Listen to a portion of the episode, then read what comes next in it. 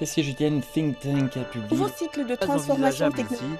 les coûts économiques en seraient trop La élevés. dynastie des Ming datant de plus de 500 ans. du Rebei remonte à plus de 2000 ans. Cette semaine en Chine. Cette semaine en Chine. Suivre l'actualité chinoise de la semaine avec Bamboo Studio. Et oui, on fera le point des événements qui ont fait l'actualité de la semaine, mais ne ratez surtout pas le mot qui fait buzz. Aujourd'hui, ce serait fin Versailles. Un mot français qui a donné naissance à un néologisme chinois. Explication à la fin de ce podcast. Restez avec moi et commençons tout de suite avec des choses sérieuses. Tension entre Beijing et Washington. Euh, Taïwan devrait participer au système des Nations Unies, a dit le secrétaire d'État américain Anthony Blinken. Et pour Beijing, ces propos ont envoyé un signal gravement erroné. Écoutez Ma Xiaoquan, porte-parole du Bureau des affaires de Taïwan du Conseil des affaires d'État de Chine. La date à laquelle la résolution 2758 a été adoptée est celle à laquelle le projet de résolution sur la double représentation, proposé par des pays comme les États-Unis, a été rejeté. Les erreurs de certains politiciens américains sont qu'ils ignorent l'histoire et la jurisprudence, qu'ils nient l'autorité de la résolution, qu'ils tentent de renverser le verdict et qu'ils se dressent contre le courant dominant de la communauté internationale. Ce mardi, le vice-ministre chinois Liu He a discuté des dossiers commerciaux avec la secrétaire américaine au Trésor Janet Yellen. Mardi toujours, les présidents chinois et français ont eu un échange téléphonique. Beijing est disposé à travailler avec Paris pour poursuivre la coopération, entre autres, dans la préservation de la biodiversité, la transition écologique, la mise en œuvre de l'initiative pour le développement mondial et la coopération tripartite en Afrique et ailleurs, a dit le président chinois Xi Jinping. Léger rebondissement de l'épidémie euh, de Covid-19 cette semaine en Chine. Une soixantaine de cas euh, ont été signalés dans 31 provinces et régions de la partie continentale, dont 3 cas à Beijing. À l'approche des JO d'hiver 2022, les mesures de prévention sont durcies dans la capitale chinoise.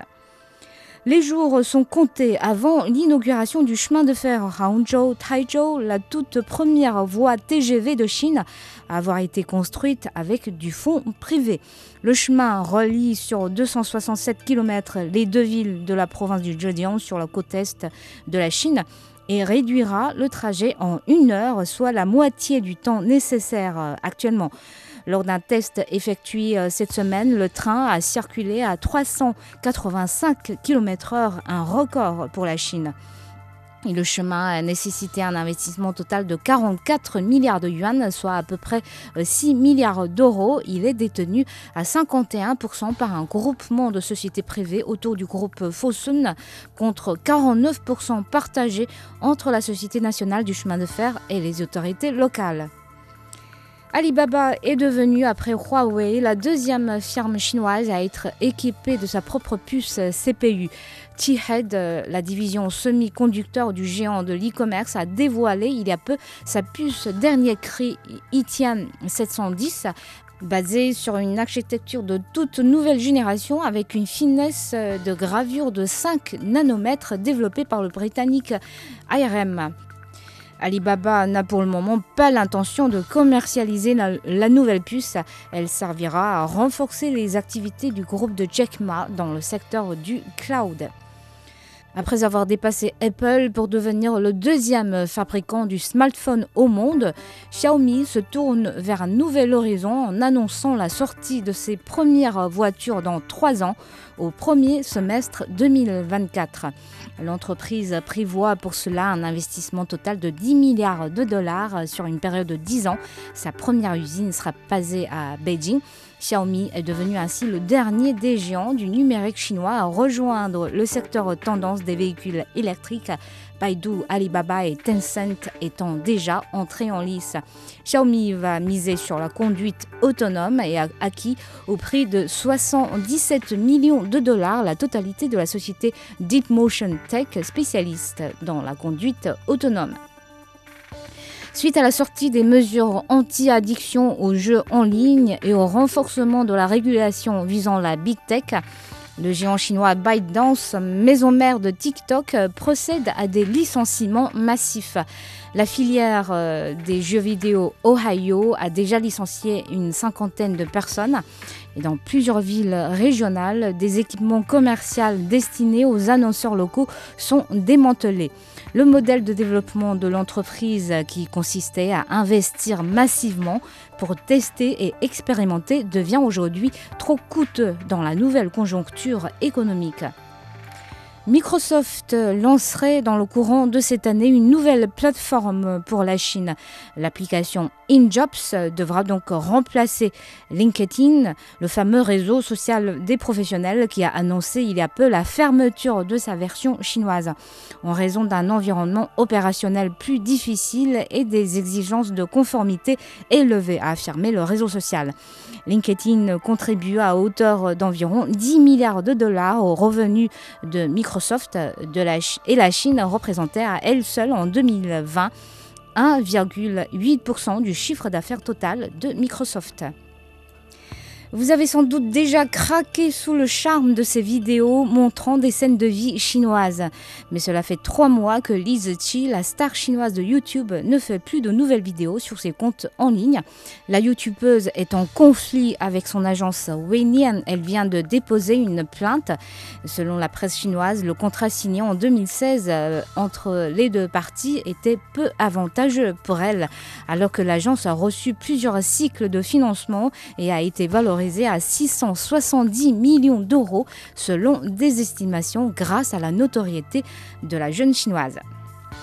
Un concert a été organisé ce mercredi 27 pour célébrer le compte à rebours de 100 jours avant les Jeux olympiades d'hiver de Beijing 2022, rassemblant des musiciens de Chine, d'Allemagne et de Suisse. Thomas Parr, euh, le président du Comité international olympique, a salué une autre étape majeure dans le parcours de Beijing, marquant l'histoire. Il s'agit en effet de la première ville au monde à organiser à la fois les Jeux olympiades d'été et ceux d'hiver.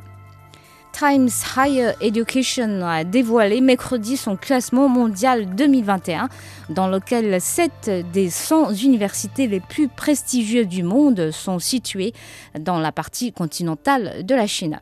Parmi ces 7 établissements, les universités de Tsinghua et de Pékin sont classées respectivement 10e et 15e tandis que les cinq autres sont l'université Jiaotong de Shanghai, l'université du Zhejiang, l'université Fudan, l'université des sciences et technologies de Chine et l'université de Nanjing. La Chine a publié un plan d'action pour atteindre le pic d'émissions de dioxyde de carbone avant 2030. D'ici 2030, la part de la consommation d'énergie non fossile sera d'environ 25% et les émissions de dioxyde de carbone par unité du PIB diminueront de plus de 65% par rapport au niveau enregistré en 2005, selon le plan. Le plan définit les principales tâches pour atteindre un pic d'émissions de carbone avant 2030, notamment la promotion du transport vert et à faible émission de carbone, la promotion d'une économie circulaire et le soutien à l'innovation technologique. La prestigieuse Julia School de New York a inauguré son campus chinois à Tianjin, près de Beijing. Le nouvel établissement, en coopération avec le Conservatoire de musique de Tianjin, a reçu une lettre de félicitations de la part de Madame Pang Liyuan, la première dame de Chine, qui est elle-même une chanteuse connue. Le mot de la semaine. Fan En fait, les Chinois disent plutôt Fan la littérature de Versailles, qui désigne un genre de formule spécifique où on ne voit aucun mot de se lancer des fleurs, pourtant on peut quand même sentir la fierté et la supériorité du narrateur. Alors on le compare ironiquement à un noble qui vivait dans le château de Versailles. Ce terme, la littérature de Versailles, a été évoqué pour la première fois par un microblogueur qui l'a utilisé pour se moquer de ceux qui veulent se vanter d'un ton décontracté. Ce mot est tellement utilisé en Chine au point qu'il s'est vite propagé comme une traînée de poudre jusqu'à envahir tout l'Internet, voire même à trouver euh, une place dans la vie réelle. Exemple. Oh, je regrette beaucoup de ne pas avoir eu de boutons. C'est comme si je n'ai pas eu l'adolescence. Ouais, on sait que tu es belle depuis toujours. Euh, je ne sais vraiment pas quoi acheter le jour de Black Friday. Euh, en tout cas, je passerai une commande immédiatement quand j'en aurai besoin. Bien sûr, les soldes ne disent rien aux riches, ils s'en foutent. Et merci d'avoir écouté Bamboo Studio.